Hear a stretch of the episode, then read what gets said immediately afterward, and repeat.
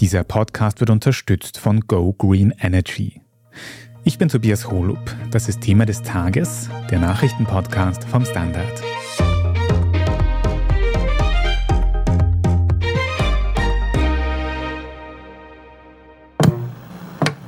Bei mir dreht sich alles um Nachhaltigkeit. Auch beim Geld. Damit der Klimaschutz endlich ins Rollen kommt. Wir haben eine Verpflichtung der Umwelt gegenüber und nehmen diese ernst. Unsere Aufgabe ist es, nachhaltiges Wachstum zu ermöglichen, denn auch die nächsten Generationen verdienen eine lebenswerte Zukunft. Nicht nur in TV-Werbungen wie diesen werben immer mehr Banken damit, wie wichtig ihnen der Schutz des Planeten ist und dass Nachhaltigkeit auch in der Finanzwelt ganz zentral wäre.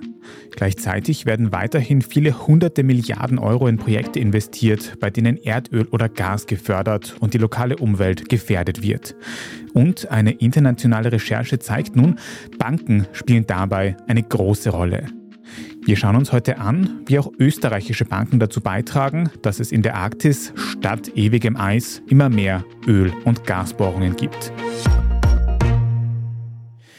Alicia Prager, du hast in einem großen internationalen Projekt recherchiert, wie Banken und nämlich auch österreichische immer mehr klimaschädliche Erdöl- und Gasförderungsprojekte unterstützen. Kannst du uns für den Anfang einen kurzen Überblick geben über diese Recherche? Wie ist das abgelaufen? Mhm.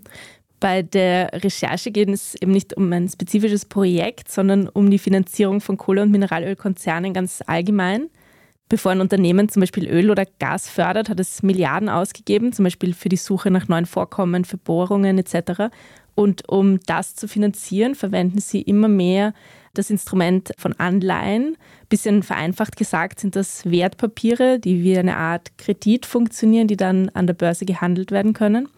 Und da kommen die Banken ins Spiel, um die es bei dieser Recherche ging. Diese Banken begleiten Unternehmen bei der Emission von Anleihen, also bei der Ausgabe von Anleihen. Das heißt, sie helfen dabei, Investoren für die Anleihen zu finden, also den Unternehmen Geld zu bringen. Journalistinnen aus den Niederlanden, mit denen wir dazu zusammengearbeitet haben, haben die Zahlen aus der Finanzdatenbank von Bloomberg ausgewertet. Und die zeigen, dass seitdem das Pariser Klimaabkommen unterzeichnet wurde, also das Abkommen, in dem alle Staaten unterschrieben haben, dass sie versuchen werden, die Erderhitzung auf 1,5 Grad zu beschränken. Seitdem haben Banken weltweit dabei geholfen, Unternehmen, die Kohle, Öl und Gas weiterhin fördern bzw. ihre Produktion weiter ausdehnen, auf den Finanzmärkten über eine Billion Euro zu bekommen. Kannst du vielleicht ein bisschen beschreiben, wie solche Gas-Erdölprojekte ausschauen? Was bedeutet das für die Umwelt, wenn solche Projekte durchgeführt werden? Ja, also um diese Geschichte jetzt zu erzählen, haben wir ein Beispiel aus der Arktis genommen. Die Erdölförderung in der Arktis ist nämlich etwas, das grüne Bankeninitiativen immer ausschließen, weil es als besonders riskant gilt. Also natürlich sind Projekte überall auf der Welt riskant und haben verschiedenste Auswirkungen, aber jetzt haben wir uns auf die Arktis konzentriert. Dort passiert Folgendes. Die Arktis hat sich bereits drei bis viermal stärker erhitzt als der globale Durchschnitt. Das Eis in der Barentssee, auf die wir uns konzentrieren, das ist ein Meer im Norden von Norwegen und Russland, am äußeren Rand der Arktis. Dort schmilzt das Oberflächeneis. Und damit wird es auch immer einfacher für Unternehmen, die riesigen Erdölvorkommen, die dort vermutet werden, zu fördern. Übrigens hat auch die OMV 2013 ein Erdölfeld in der Barentssee entdeckt. Sie hat dann aber 2021 ihre Anteile an dem Projekt wieder verkauft, mit der Begründung, dass sie sich mehr auf Erdgas konzentrieren möchte statt auf Erdöl. Interessant ist, dass sie trotzdem weiterhin in drei Projekte involviert ist, bei denen es um die Suche nach weiteren Öl- und Gasfeldern in der Barentssee geht. Aber einige andere Ölunternehmen sind weit aktiver, zum Beispiel das norwegische Unternehmen Aker BP, um das es auch in der Geschichte geht. Aker hat im Mai 2021 eine Anleihe von über 750 Millionen Euro ausgegeben und einen Monat später eine weitere in der Höhe von 930 Millionen Euro. Also insgesamt mehr als eineinhalb Milliarden Euro grob überschlagen. Und verstehe ich das richtig? Diese Banken, die wir da vorher angesprochen haben, die zahlen da jetzt nicht direkt mit, aber die ermöglichen quasi, dass diese Anleihen gehandelt werden und dass da eben Geld verschoben wird. Genau, also um eine Anleihe auszugeben, braucht ein Unternehmen immer Banken, die sozusagen diese Emission der Anleihe begleiten und die auf den Markt bringen, also die dann schauen, ob eine Anleihe Investoren findet. Dadurch übernehmen Banken eine relativ wichtige beratende Tätigkeit auch für Unternehmen, die Anleihen tätigen. Also sie geben ein starkes Signal, welche Unternehmen gut gehen, sozusagen auf den Finanzmärkten.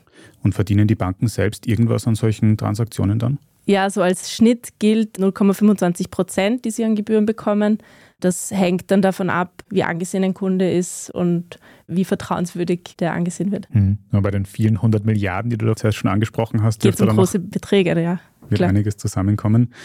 Inwiefern sind denn da jetzt auch österreichische Banken involviert und um wie viel Geld geht es bei eben österreichischen Banken? In dem Beispiel, das wir uns da anschauen und an dem wir sozusagen diese Geschichte illustrieren, geht es um eine Anleihe, bei der der Name der Raiffeisenbank international aufgeschienen ist, in der Finanzdatenbank von Bloomberg. Diese Anleihe ist eine dieser Anleihen, die AKA ausgegeben hat, 2021, deshalb auch der Fokus auf die Arktis in diesem Fall. Die Raiffeisen hat auf Nachfrage allerdings dementiert und sagt, sie hat keine Anleihenemission von AKBP unterstützt. Diese Anleihen, die da aufscheinen, seien im Zuge einer sogenannten Merger- und Acquisition-Transaktion von AKBP übernommen worden. Übersetzt heißt das so viel wie sie hatten die Ausgabe einer Anleihe von einem Unternehmen begleitet, das AKBP dann gekauft hat. Deshalb scheint der Name dann später in der Datenbank auf. Also man sagt quasi, man ist da nur reingerutscht. Genau. Dabei handelt es sich allerdings auch um ein weiteres Unternehmen, das ebenfalls in der Arktis aktiv ist. Also mhm. ja. Das Timing davon war etwas ungünstig und zeigt, dass einige Versprechen zur Nachhaltigkeit im Bankensektor nicht so super viel wert sind. Die Raiffeisen hat schon im Februar 2021 die UN Principles for Responsible Banking unterschrieben. Im Mai hat dann die Internationale Energieagentur nochmal betont, dass keine neuen fossilen Projekte mehr gestartet werden, wenn wir die Klimaziele noch einhalten wollen. Und die Anleihe aus der Datenbank steht allerdings das Datum Juni 2021, also das wurde dann danach noch gezeichnet. Das ist natürlich alles völlig legal, nur für dieses System dann einfach dazu, dass neue fossile Projekte weiterhin mit viel Geld gefördert werden und wir die Klimaziele kaum noch einhalten werden. So verstehe ich das richtig. Banken unterschreiben quasi Verträge, wo drinnen steht, wir wollen nachhaltiger sein. Es gibt dann auch viel Werbung für Nachhaltigkeit von Banken, die man immer wieder im Fernsehen hat und so weiter. Und trotzdem werden dann eben Projekte unterstützt, die noch mehr CO2 ausstoßen auf Dauer. Genau, ja. Also die größten Akteurinnen im Feld sind zum Beispiel JP Morgan und die City. Die USA ist überhaupt der größte Platz für Finanzierung neuer Erdgas- und Erdöl- und Kohleprojekte. Allerdings auch die Schweiz und Deutschland spielen da auch ganz oben mit. Die Deutsche Bank zum Beispiel. In der Datenbank scheinen neben dem Fall Raiffeisen und ARK auch andere Anleihen auf, die österreichische Banken begleitet haben. Neben der Raiffeisen war das auch die erste Bank und da geht es vor allem um Anleihen, die sowohl die OMV als auch der ungarische Energiekonzern MOL herausgegeben haben. Das sind Anleihen, die zwischen 2017 und 2021 ausgegeben wurden. Und seitdem jetzt gab es keine Anleihen in Österreich, die herausgegeben wurden. Das hat unter anderem auch den Grund, dass die Energiepreise so hoch waren. Das heißt, für Energiekonzerne war es gar nicht so nötig, sich Kapital über Anleihen zu holen. Aber auch das Zinsumfeld war nicht das Beste für Anleihen. Es wird jetzt erwartet, dass es in diesem Jahr wieder nach oben geht und mehr Anleihen dieses Jahr wieder ausgegeben werden. Insgesamt sehen wir, dass seit 2015 die Zahl der Anleihen global ganz stark gestiegen ist von knapp über 90 Milliarden Euro im Jahr 2016 auf über 250 Milliarden Euro im Jahr 2020. Also 250 Milliarden Euro, die in klimaschädliche Projekte fließen, auch von einigen österreichischen Banken und vor allem sehr vielen internationalen Banken, wo da sehr viel Geld investiert wird. Wie man es besser machen könnte, schauen wir uns gleich noch an und machen vorher eine kurze Pause. Wir sind gleich zurück. Etwas Gutes für die Umwelt zu tun, ist manchmal leichter als man denkt, wie zum Beispiel durch den Wechsel zum richtigen Stromanbieter. Gib auch du dein Go für eine grüne Zukunft. Ganz einfach online in nur drei Minuten zu Go Green Energy wechseln und von grünem Strom zum fairen Preis profitieren. Mehr Informationen findest du auf gogreenenergy.at.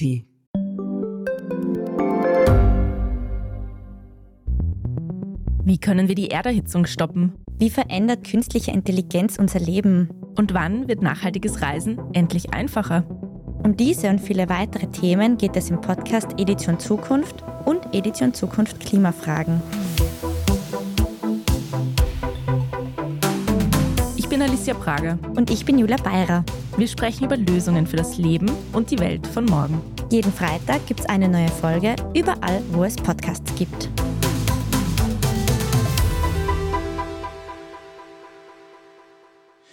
Lisa, wenn wir da jetzt über Banken und nachhaltiges Finanzieren sprechen, dann kommt mir auch eine andere Sache in den Sinn, nämlich so Sparpläne, die ja oft von Banken auch angeboten werden, wo gesagt wird, wenn du in diesen Sparplan investierst, dann wird das Geld nur in nachhaltige Projekte und so weiter investiert und eben nicht in klimaschädliche oder auch sozialschädliche Dinge. Sind denn solche Projekte dann auch nicht glaubwürdig? Da kommt es natürlich einfach darauf an, um welchen Fonds es geht, wo der genau hinein investiert. Das kann man sich dann ja aber auch im Detail anschauen, wenn man selber sein Geld nachhaltig veranlagen möchte. In dieser Recherche ging es jetzt dezidiert nicht um grüne Anlagen, also zum Beispiel Green Bonds, da bewegt sich ganz viel in diese Richtung in den letzten Jahren. Bei dieser Recherche wollten wir uns gezielt anschauen, wie viel weiterhin in den fossilen Ausbau gesteckt wird, ein Berater, mit dem ich gesprochen habe, hat gemeint, dass er schätzt, dass seit 2015 der Anteil an Investoren für fossile Projekte bereits um rund 75 Prozent zurückgegangen ist. Also anscheinend geht zumindest die Zahl zurück. Gleichzeitig hat er auch betont, dass sich bestimmt immer Leute finden werden, die weiter da hinein finanzieren, einfach weil sobald es schwieriger wird, eine Anleihe zu platzieren, die Rendite für Investoren höher wird dadurch irgendwen wird es immer geben, der sich dieses Geld abholt. Forscherinnen, mit denen wir gesprochen haben, betonen, dass eben genau deshalb die Rolle der Banken so wichtig ist, weil das ein wichtiges Signal sendet, welche Anleihen als unterstützenswert gelten. Und vor allem geht es ja bei diesen fossilen Anleihen auch noch immer um sehr viel Geld, wie du gesagt hast. Ich glaube, der eine Betrag war 1,5 Milliarden Euro, den diese eine Firma AKBP in den letzten Jahren nur eben ausgegeben hat in Form von Anleihen. Und da frage ich mich so ein bisschen, wenn man dieses Geld jetzt einfach nehmen würde und in nachhaltige, also in erneuerbare Energien, Windräder, Solaranlagen investieren würde, dann wäre ja schon sehr geholfen auf dem Weg zu den Klimazielen, oder? Das ist weiterhin das große Problem, dass einfach sehr viel Geld in diesen Sektor fließt. Das ist auch oft ein Argument von Leuten, das bremst ganz einfach den Umstieg auf Erneuerbare. Klar, der Umstieg kann nicht von heute auf morgen gehen. Es braucht Zeiten, in denen wir unsere Infrastruktur anpassen, in denen umgestiegen wird auf erneuerbare Energien. Nur solange so viel Geld in neue fossile Projekte fließt, wird dieser Umstieg einfach gebremst. Und für mich zeigt dieses Beispiel irgendwie ganz klar, dass die Art, wie wir unser Energiesystem gestalten, die Art, wie wir unsere Infrastruktur gestalten, ist einfach eine Entscheidung in vielen Fällen und ist nicht so sehr nur von wissenschaftlichen Durchbrüchen abhängig, weil wissenschaftliche Durchbrüche zu erneuerbaren Energien gab es schon um 1900 herum, also vor über 100 Jahren.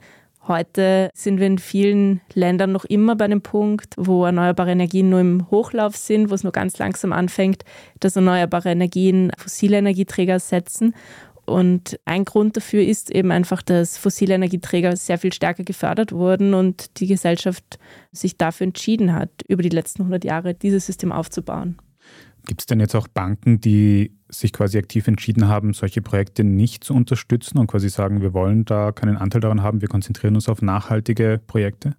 In den Gesprächen mit Leuten auch aus anderen Ländern ist mir immer wieder eine Initiative so als Vorzeigebeispiel genannt worden, die aus Österreich kommt.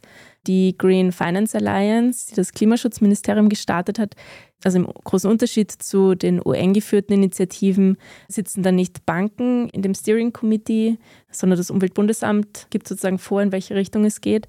Und die hat schon um einiges höhere Ziele. Zum Beispiel hat sie sehr klare Ausstiegsziele für Kohle, Erdöl und Erdgas definiert. Und die Banken und Versicherungen auch, die dort Mitglied werden, dürfen dann nur bis zu einem gewissen Jahr weiterhin Kundinnen haben, die in diesen Bereichen aktiv sind und müssen danach schauen, entweder dass die Unternehmen aussteigen oder müssen ihre Zusammenarbeit beenden. Und im großen Unterschied zu diesen ganzen UN-geführten Allianzen ist halt, dass es eine kleine regionale Initiative ist, aber es zeigt halt schon, dass man dadurch schon was bewegen kann und die Leute, die dort arbeiten vom Umweltbundesamt, weisen immer wieder darauf hin, was für einen großen Hebel Banken und Versicherungen eigentlich in der Hand haben in der Energiewende. Und welche Banken sind da Mitglied bei dieser Initiative? Insgesamt gibt es mittlerweile zehn Mitglieder in Österreich, unter anderem die Unicredit Bank Austria, die Unica und die Fair Finance Vorsorgekasse sind da Mitglieder. Also das ist eine Initiative, die wirklich Banken und den Bankensektor direkt betrifft, wo man sich selbst quasi beteiligen muss und selbst dort einsteigen muss. Du hast aber auch schon gesagt, dass der fossile Sektor lange sehr stark gefördert worden ist. Gibt es denn noch irgendwas anderes, was man machen kann auf gesellschaftlicher Ebene, um die Investitionen eben wegzubringen von fossilen Energieträgern und hin zu erneuerbaren? Oder sollte man vielleicht Banken, die sich im fossilen Sektor noch engagieren, einfach boykottieren? Also was sollte man da machen? Ich glaube, es geht jetzt gar nicht so darum, die zu boykottieren. Es geht darum, anzustoßen, dass die im Sektor schauen und das Signal geben, okay, wir müssen den Umstieg auf Erneuerbare sehr viel mehr beschleunigen, als wir das bis jetzt getan haben. Und dazu braucht es einfach auch finanzielle Impulse. Die müssen einerseits von Seiten der Banken kommen, genauso auch von der Seite der Versicherungen. Es muss einfach auch in der Öffentlichkeit klar sein, dass die einen großen Hebel in der Hand haben. Und gleichzeitig braucht es staatliche Vorgaben, in diese Richtung, die stärker ausfallen.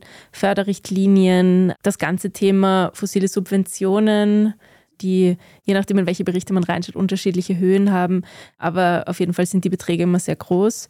Also da geht es um Steuerbefreiungen für Benzin, Diesel, Kerosin, genauso aber auch für Förderungen für die Industrie und global, wenn man sich anschaut, wie viel Geld in Subventionen und Förderungen für fossile fließen und wie viel Geld in den Ausbau erneuerbarer fließen, dann geht immer mehr Geld in den fossilen Bereich als in den erneuerbaren Bereich.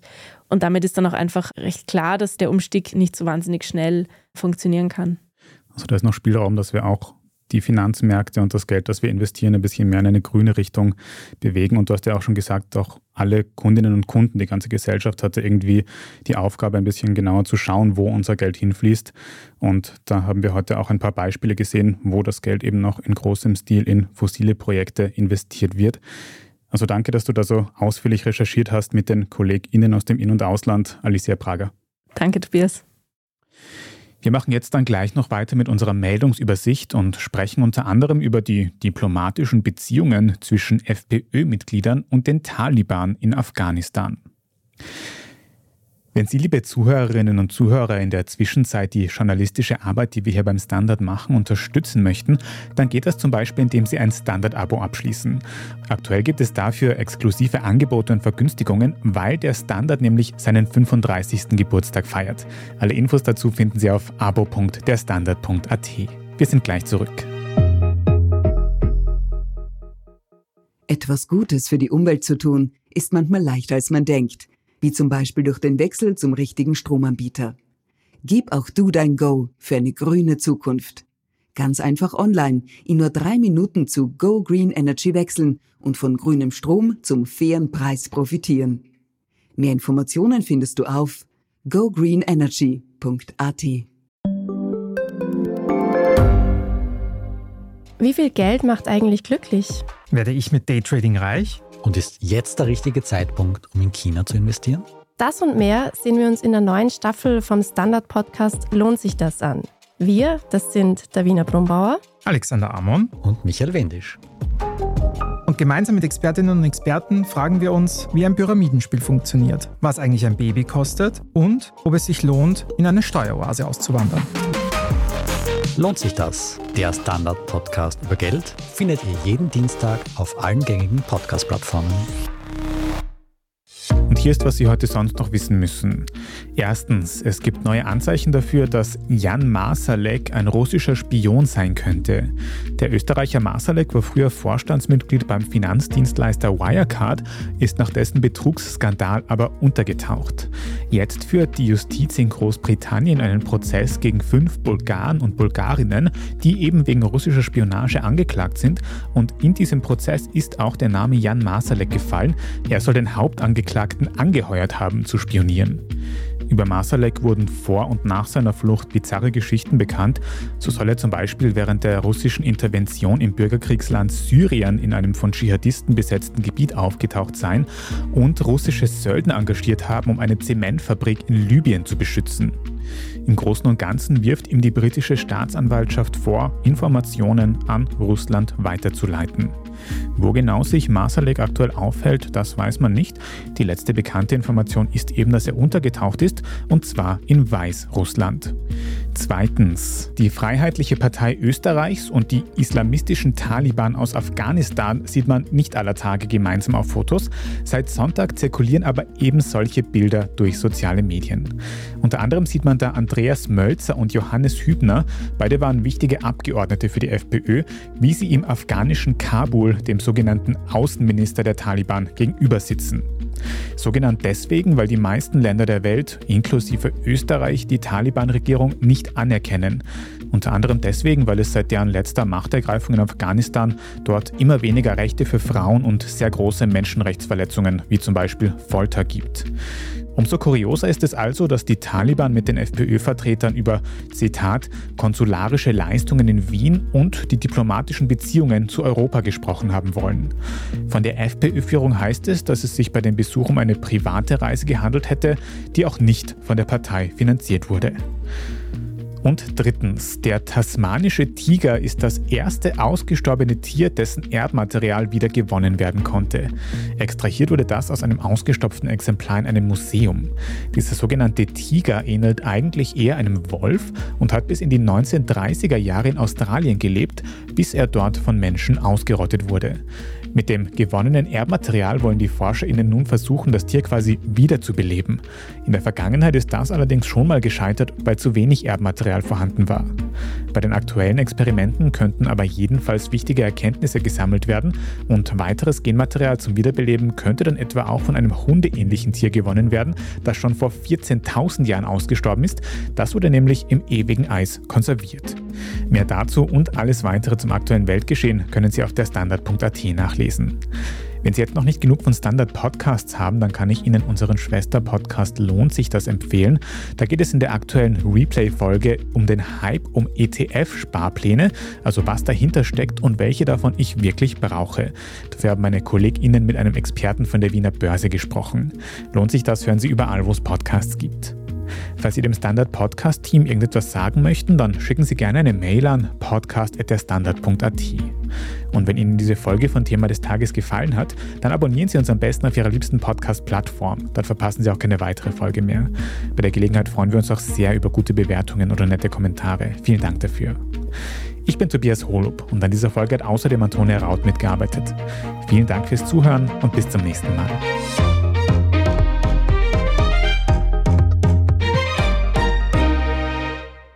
Etwas Gutes für die Umwelt zu tun, ist manchmal leichter als man denkt, wie zum Beispiel durch den Wechsel zum richtigen Stromanbieter. Gib auch du dein Go für eine grüne Zukunft. Ganz einfach online, in nur drei Minuten zu Go Green Energy wechseln und von grünem Strom zum fairen Preis profitieren. Mehr Informationen findest du auf gogreenenergy.at.